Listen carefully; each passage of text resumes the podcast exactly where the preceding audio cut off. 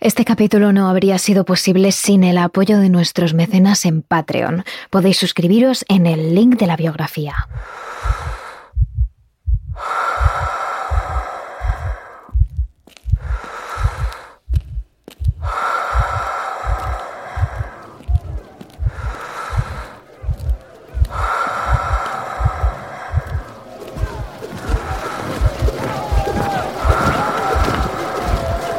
Entre gritos y abucheos, la joven aldeana de Salem, acusada de ser bruja por sus vecinos y algunos de ellos, amigos de toda la vida, avanzaba con las manos atadas a la espalda.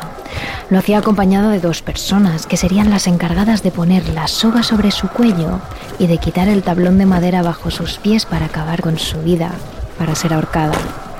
Entre la muchedumbre, los dos hombres, grandes y fuertes, apartan a las personas que se agolpan sobre la bruja.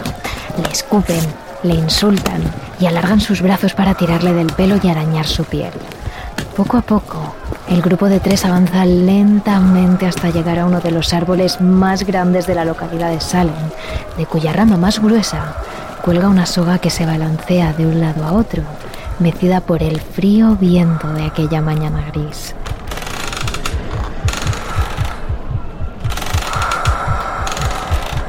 La chica sube las escaleras, Pone sus pies sobre la tabla de madera y cierra los ojos.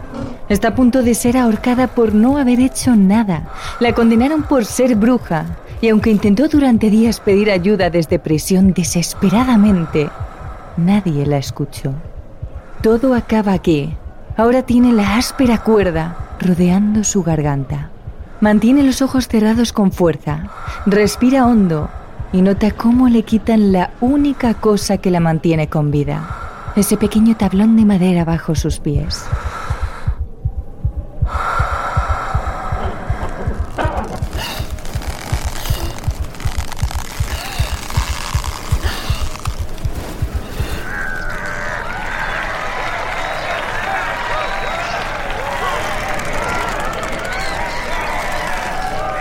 Pero esto es solo el principio el principio de una oleada de juicios, muertes y acusaciones por brujería en la ciudad de la costa al norte de Massachusetts.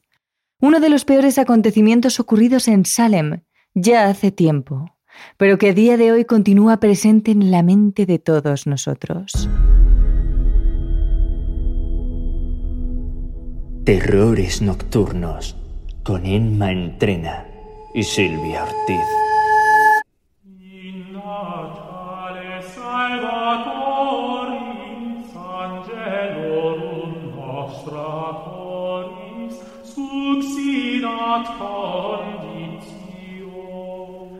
La ciudad de Salem fue fundada en el año 1626 por Roger Conan después de que unas 100 personas británicas embarcaran rumbo a América para buscar allí una vida mejor.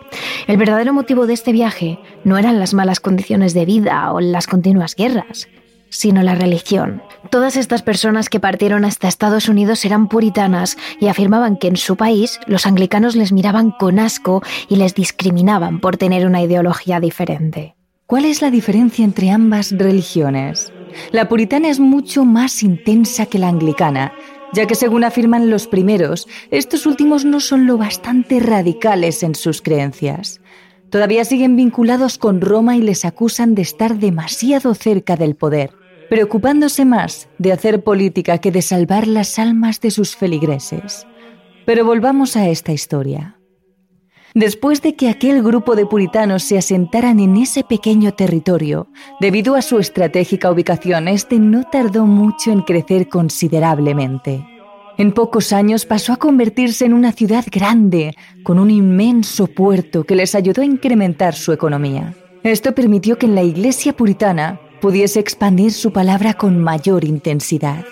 Defendían que se trataba de una iglesia totalmente renovada y autogobernada, y poco a poco el poder de esta fue calando más y más en la gente. Finalmente, en 1692, la obsesión por la religión llegó a su punto más alto. Todo Massachusetts se convirtió en un territorio extremadamente creyente y cerrado. Las doctrinas puritanas llegaron hasta tal punto que la gente vivía con un constante sentimiento de culpabilidad. Cada pequeño error, cada detalle, podía convertirse en un pecado que Dios jamás perdonaría y que haría que el diablo se llevase el alma de aquellas pobres personas hasta el mismísimo infierno. El objetivo de todos ellos era conseguir llegar al paraíso una vez acabasen en esta vida, y es por ello que cada segundo tenían presente el mensaje. Así hasta el mismo día de su muerte. A este intenso sentimiento colectivo se le sumaban además otras circunstancias que en la época agravaron todavía más lo que sería la posterior caza de brujas. Desde mediados del siglo XVI Inglaterra reconoció la brujería como delito, es decir, las legislaciones de las colonias avalaban la caza de brujas a través de trámites legales totalmente normales. A esta situación se le suma la posición de la mujer por aquel entonces. Prácticamente era nula su papel se centraba en la sumisión al hombre. Además se las tenía consideradas seres débiles que se dejaban llevar hasta por los entes más oscuros, como el mismísimo diablo. Es por ello que cualquier mujer que se saliera de los cánones de por aquel entonces sería considerada alguien fuera de lo normal, rara, y por lo tanto sería acusada de pactar con el diablo y de ser bruja. Sin embargo, todos estos motivos no fueron los principales detonantes de estos cientos de acusaciones y castigos de brujería ocurridos en Salem. Realmente fue una familia en concreto, la del reverendo, el punto de partida de esta terrible historia.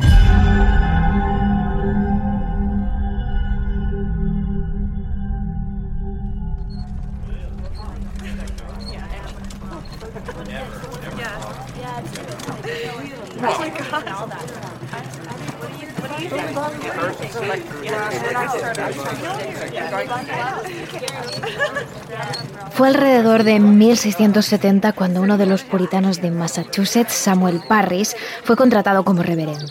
Esto hizo que él, junto a su mujer Elizabeth, su hija Betty, su sobrina Abigail Williams y la esclava de la familia Tituba, junto a su marido John, se mudasen todos juntos a la ciudad de Salem, a una pequeña iglesia recién construida donde ejercería de reverendo.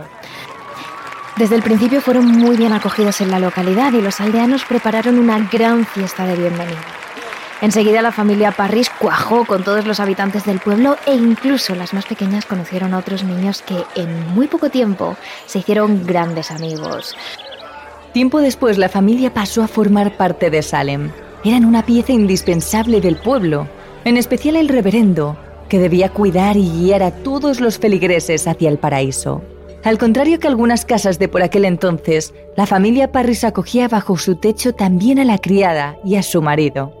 Vivían todos juntos. A Tituba la habían contratado desde hacía ya mucho tiempo y mantenía tan bien la casa y cuidaba con tanto cariño a las pequeñas que los padres adoraban que ella viviera allí. Además a las niñas, Betty y Abigail, les encantaba jugar con Tituba en el bosque. Se adentraban en lo más profundo de los alrededores de Salem y allí bailaban, cantaban y aprendían rituales que la criada les enseñaba con toda su buena intención. Ella siempre decía que se trataba de pociones o encantamientos que ayudarían a las personas a protegerse. Nunca era para hacer el mal a nadie. Las excursiones terminaban siempre de la misma forma. Antes de caer el sol, las tres encendían una hoguera donde se sentaban y Tituba comenzaba a contar historias que dejaban a las pequeñas ensimismadas durante largas horas. Pero desgraciadamente en Salem todos, todos se conocían y las noticias no tardaban en dar la vuelta a la ciudad. Lo que a los Parris les parecía de lo más normal, una excursión cualquiera, para el resto de personas era bastante extraño que tres mujeres se adentrasen semana sí, semana también, en pleno bosque. Y es entonces cuando comenzaron a nacer los primeros rumores sobre que Tituba, la criada, había hecho un pacto con el diablo y ahora intentaba arrastrar a las pequeñas con ella pero no es hasta el 15 de enero de 1692 cuando comienza todo lo que posteriormente desencadenaría la gran tragedia. Las pequeñas de la familia Parris, Betty y Abigail Williams, empezaron a comportarse de una manera muy extraña.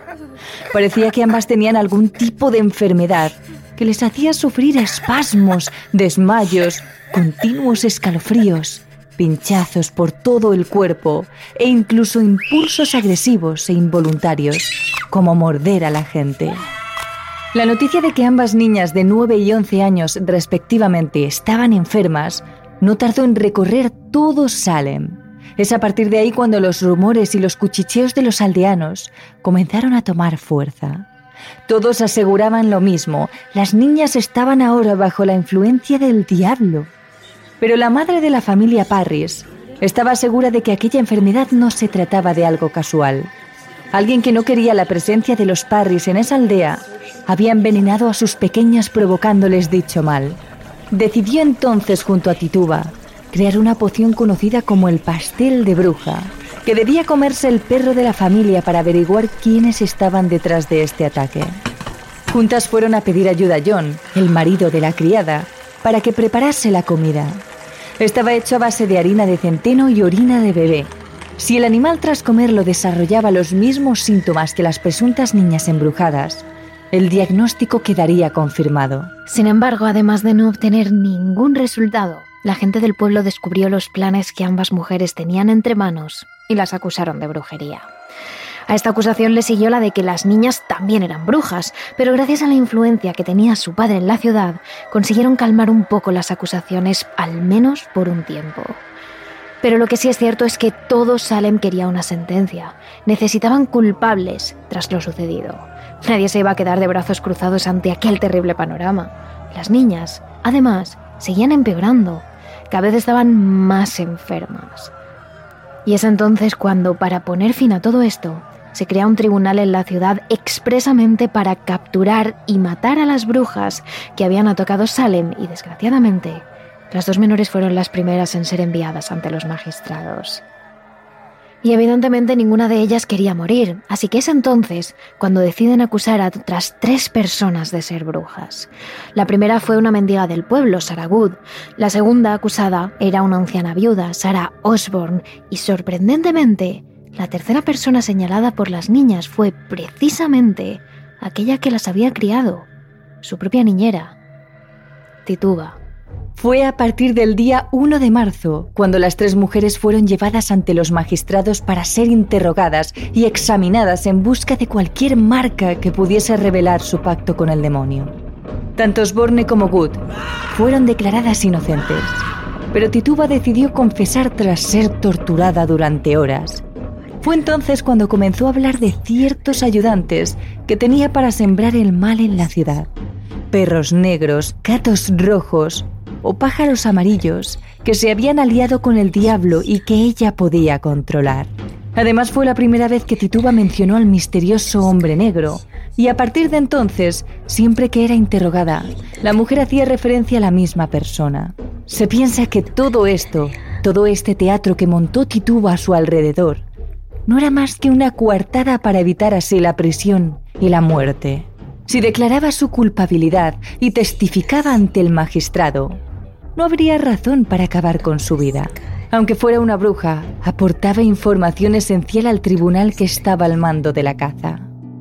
Pero además, las pequeñas de la familia Parris aseguraron ante el tribunal que ellas sabían ver quiénes eran brujos o brujas.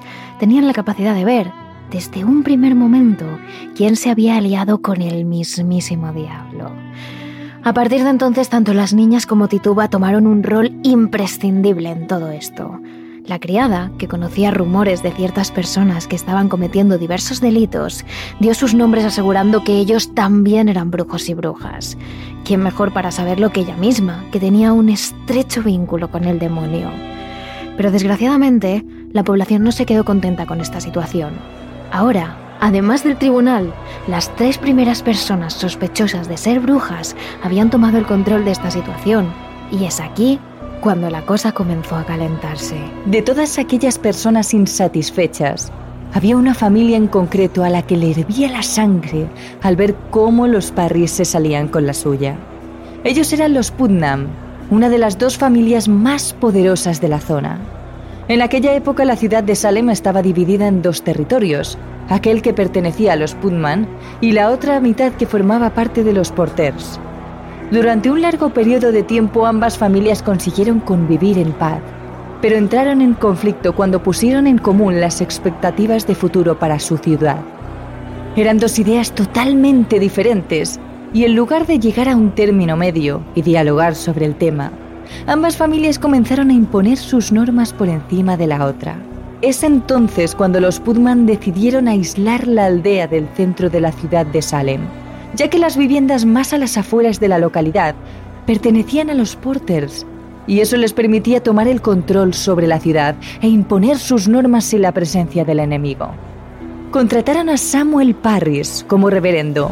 Tenían la idea de que si creaban una pequeña iglesia a las afueras, permitiría que los aldeanos no se vieran obligados a acudir a la que había en la ciudad, y así, con el tiempo, ambos grupos de habitantes perderían la relación.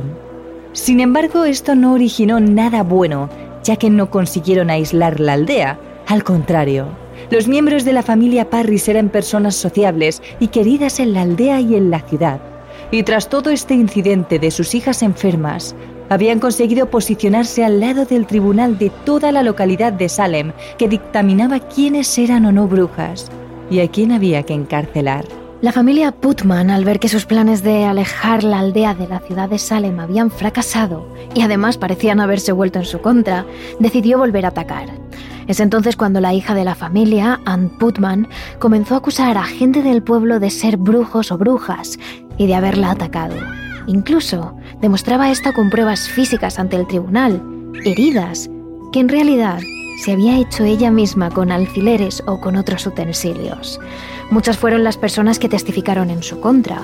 Aseguraban haber visto a la niña de 12 años en el bosque, raspándose la piel con los árboles y llevando al tribunal hasta ciertos sitios donde decía haber sido atacada mientras enseñaba las supuestas pruebas. Sin embargo, a pesar de todo lo que estaba sucediendo en Salem, los Putnam seguían teniendo bastante poder por aquel entonces, así que por mucho que la gente estuviese en contra de la pequeña Anne, nadie podía hacer nada. De hecho, la hija de los Putman fue una de las personas que más acusaciones llevó a cabo y que más tragedias causó entre los ciudadanos de Salem. Llegó incluso a acusar a un reverendo, el reverendo George Burroughs, tras afirmar ante el tribunal que el espíritu de aquel hombre se le aparecía en sus sueños. Su espíritu aparece en mis sueños y me dice que es el líder de los adoradores de Satanás, que mató a sus dos primeras esposas y que embrujó a los soldados que combatían a los indios en las fronteras de Maine. La situación llegó hasta tal punto que absolutamente todos los vecinos empezaron a acusarse los unos a los otros de ser brujos. En especial eran las mujeres las que más salían perjudicadas, ya que su opinión apenas tenía valor ante un tribunal. Si era viuda o no estaba casada, o incluso tenía una actitud sociable y era simpática con todo el mundo, se le acusaba de comportarse extraño, de ser una persona rara y por lo tanto de ser bruja.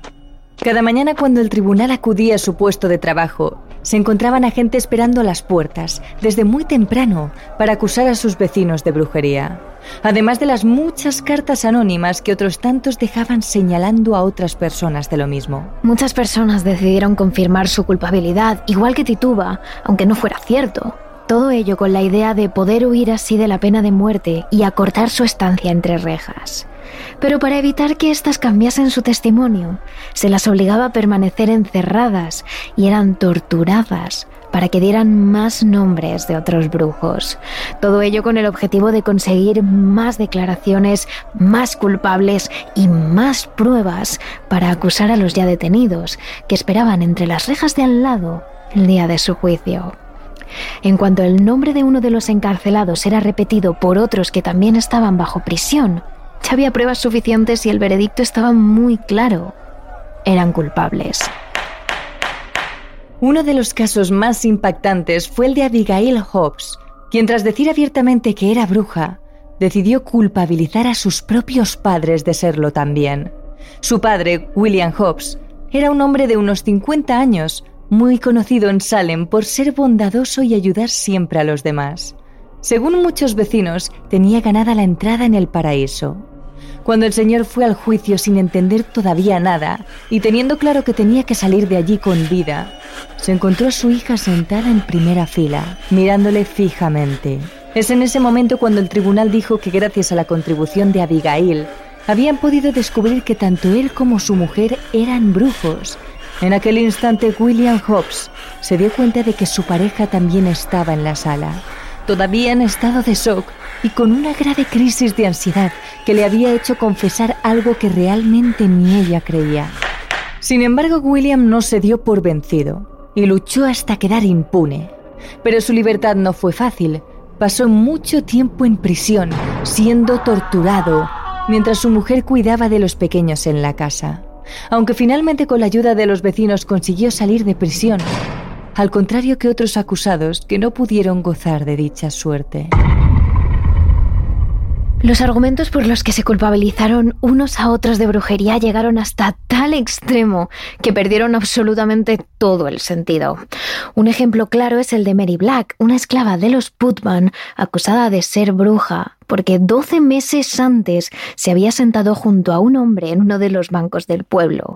O el caso de Susana Martin de Amesbury, una viuda que fue acusada de ser bruja por ser demasiado sucia e ir desaliñada y ser capaz de recorrer largas distancias a pie sin mancharse la falda. En muchas de sus múltiples intervenciones, Tituba, la criada de la familia Parris, hablaba de un misterioso hombre negro, aquel que le guiaba para llevar a cabo rituales relacionados con la brujería. No se sabía su identidad, simplemente que era una persona con mucho poder y en muy poco tiempo todo el pueblo se enteró de que aquel hombre desconocido era uno de los culpables de todo esto. Cuando la fiebre de destapar a los brujos llegaba a su punto más alto, varias personas acusaron a un hombre llamado Barrows de ser aquel hombre misterioso. Todo ello porque físicamente Barrows era una persona de tez oscura, baja estatura y de complexión fuerte, ya que había sido gimnasta cuando era joven. A partir de ese momento, más personas se sumaron a la acusación y empezaron a correr rumores de que tenía una fuerza sobrenatural y que anteriormente este hombre había asesinado a tres de sus esposas.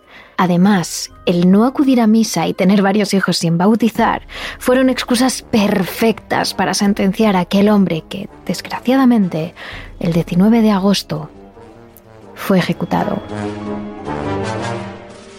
Se cree que hubo quienes aprovecharon esta oleada de acusaciones para ganar dinero. En concreto, hay un caso, el de George Jacobs, que refleja muy bien esto. Resulta que este anciano fue acusado de ser brujo por toda su familia. Absolutamente todos hablaron en su contra. Cuando él llegó a los tribunales y estos le informaron de la situación, el anciano comenzó a reírse sin parar. Él tenía muy claro que no era un brujo y sabía por qué toda su familia le había acusado de ello. Lo que querían es que se muriese para poder heredar toda su herencia, que era bastante considerable. Sin embargo, no solo las niñas fueron las encargadas de dar la mayoría de nombres ante el tribunal. Existían otras personas que de algún modo consiguieron hacerse un hueco entre los magistrados. Ese es el caso de Samuel Shattuck, un individuo de buena familia que fue uno de los que consiguió culpar a la mayoría de mujeres, que posteriormente fueron colgadas por ser brujas. Lo que llama la atención en este caso es que todas las acusadas eran chicas que habían decidido eludir la amabilidad y cercanía de aquel hombre.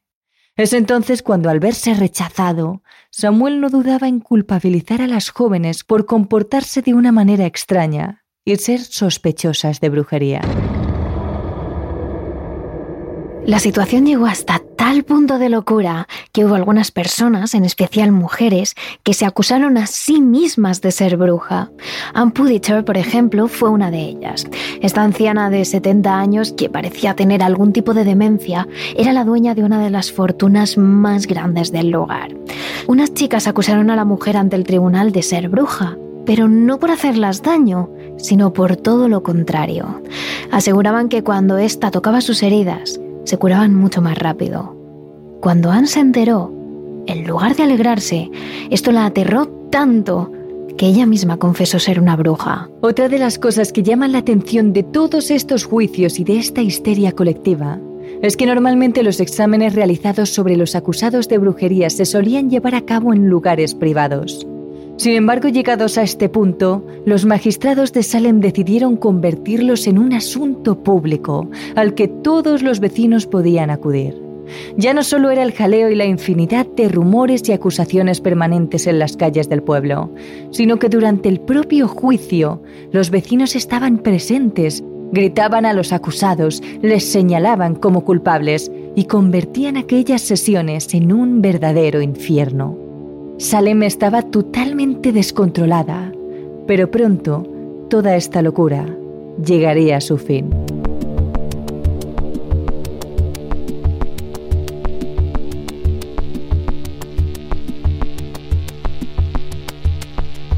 Parece ser que el tribunal que sentenciaba a los ciudadanos de Salem empezó a dudar de la veracidad de las acusaciones cuando las niñas de los Parris comenzaron a señalar a personajes ilustres de la localidad.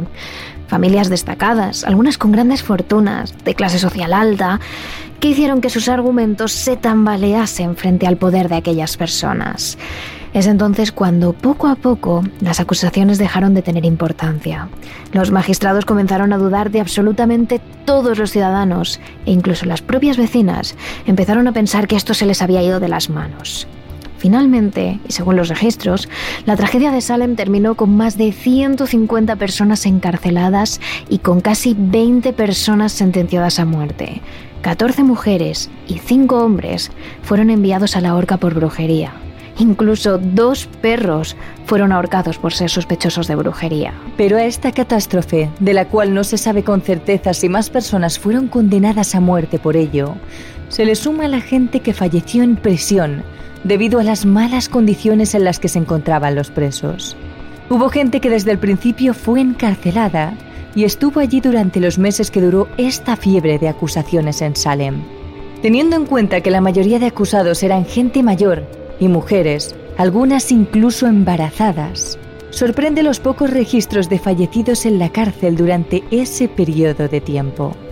Además, por aquel entonces se tenía la creencia de que las brujas no podían ejercer su poder de una manera eficaz cuantos más barrotes tuviese la cárcel y dispusiesen de menos movilidad.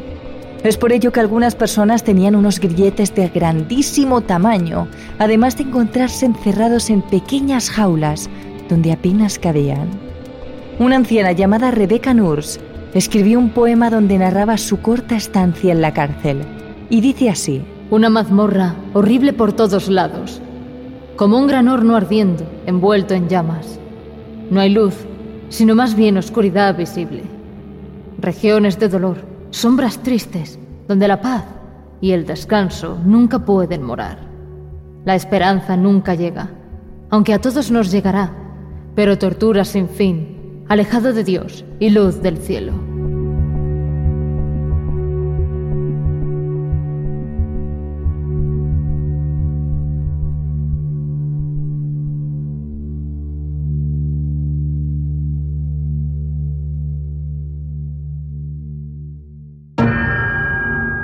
Tras los juicios por brujería, la vida en Salem se volvió más difícil.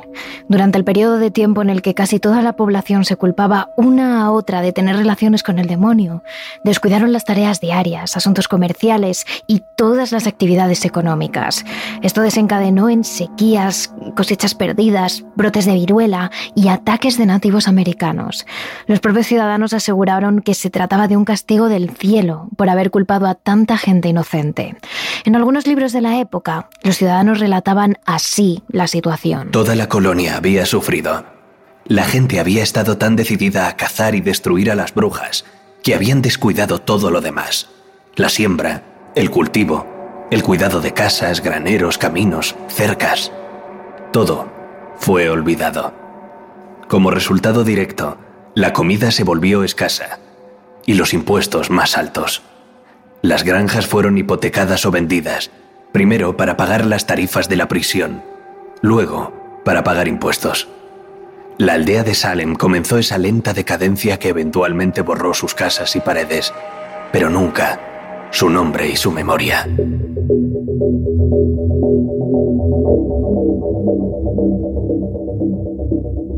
Sin embargo, todo esto no quedó aquí. Cuatro años después de los juicios, el jurado aprobó un proyecto para restaurar los derechos y el buen nombre de las personas acusadas. daban 600 libras como indemnización a sus herederos.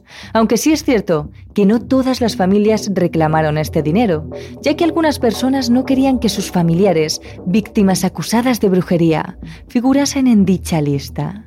Incluso algunos de los supervivientes demandaron a las personas involucradas en los juicios y la propia Anne Putman, en 1706, se disculpó públicamente por su papel en los juicios y dijo estar muy arrepentida de todo lo que hizo.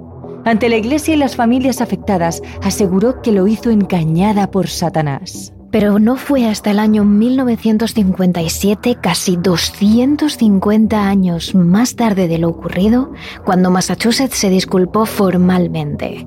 En 1991 comenzaron los trámites para llevar a cabo un memorial de las brujas de Salem en esa misma ciudad, un monumento de piedra blanca en la que constasen todos los nombres de las víctimas inocentes que fueron acusadas de brujería pero sorprende que recientemente, el 31 de octubre de 2001, se modificó dicha disculpa nombrando, ahora sí, a todos los asesinos e involucrados en los altercados de Salem tras años de investigación.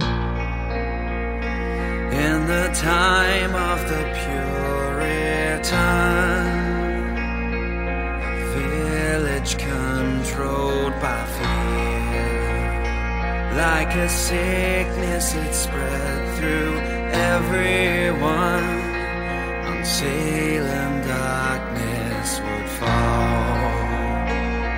Este acontecimiento ocurrido en Salem a día de hoy continúa llamando la atención de muchos historiadores e investigadores. Se sigue sin entender por qué en esta pequeña localidad estalló el pánico y la histeria por las brujas y la situación se descontroló hasta tal punto que casi 200 personas fueron acusadas de brujería. Hay quienes afirman que podría haber empezado todo a raíz de la disputa entre las dos familias más ricas de Salem, los Putman y los Porter. Otros incluso dicen que todo esto empezó con un juego de críos. Las niñas que decían estar enfermas lo hicieron para llamar la atención y luego toda esta situación se les acabó yendo de las manos. Por otra parte, hay quienes aseguran que la enfermedad de las pequeñas fue totalmente real y que podría haber sido un virus que afectase a toda la población, en mayor o menor medida, y hubiese causado tal pánico entre todos los habitantes. Y otra de las razones, quizá la más curiosa de todas, es la que señala al centeno como principal causante de todo. Existe una intoxicación por cornezuelo de centeno, una enfermedad conocida como ergotismo o fuego de San Antonio, donde el cereal con el que se elabora el pan posee una toxina, la ergotamina, de la que deriva el LSD o el ácido lisérgico y provoca alucinaciones a quien lo consume. Es por ello que muchos eran los ciudadanos que aseguraban ver a sus vecinos convertidos en seres monstruosos o escuchar cosas que realmente no estaban ahí. Sin embargo, sea lo que fuere, lo que ocurrió en Salem sin duda es algo que jamás se podrá olvidar. La sociedad que se creó bajo una religión que promovía el amor entre hermanos acabó convirtiéndose en el pueblo de gente que se analizaba constantemente, desconfiando hasta de su propia sombra.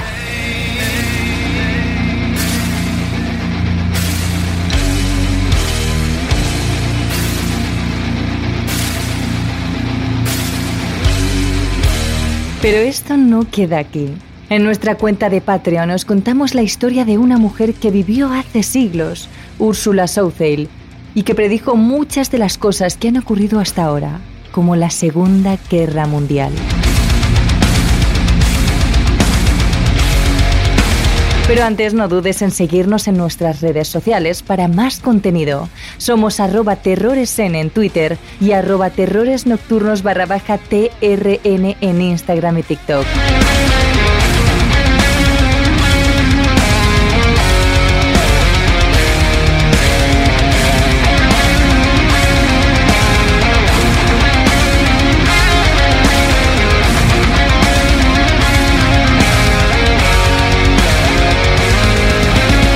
Sin duda este es otro ejemplo más de la historia en la que se demuestra que los seres humanos podemos convertirnos en nuestro peor enemigo.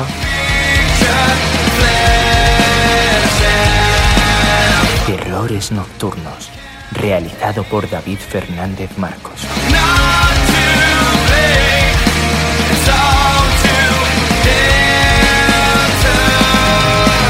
Si quieres más capítulos extra de terrores nocturnos, solo tienes que unirte a nuestro Patreon. Síguenos en nuestras redes sociales. Somos arroba terrores en, Twitter y arroba terrores nocturnos barra TRN en Instagram y TikTok.